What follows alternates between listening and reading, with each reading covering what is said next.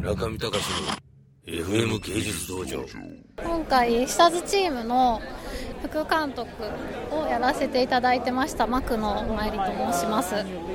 監督の補佐とあとリサーチといいましてあの古い仏教的な専門的な扱っているものなのでそれの調べ物とかを担当していました。もともとはやらかはもう全然恥ずかしながらやっぱ知らなかったですひとまずお題が村上さんからの500ラカっていうので出ていたのでそこから調べ始めることにしました。本を買ったりっていうのが中心で、えっと、あと芸術新潮さんがその時にあの結構500羅漢図っていう加納和信っていう、えっと、明治時代の絵師さん江戸時代の絵師さんがいたんですけどその人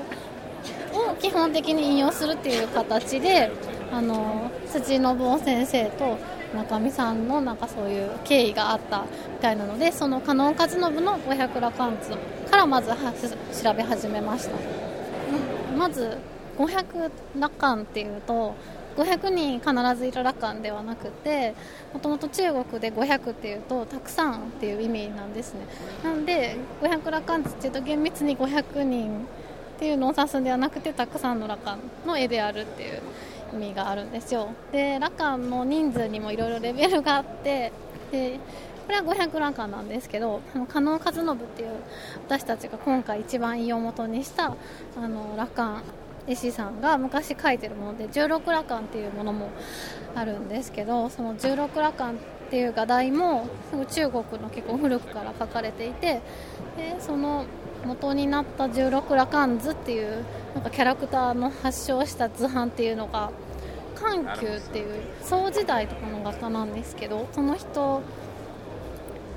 が描いたものが16羅漢っていうキャラクターの起源になっていてでこの500羅漢図の中でも16人えっと、1パネルに4人羅漢がいるんですけどその大きい羅漢が、えっと、16人いるんですね。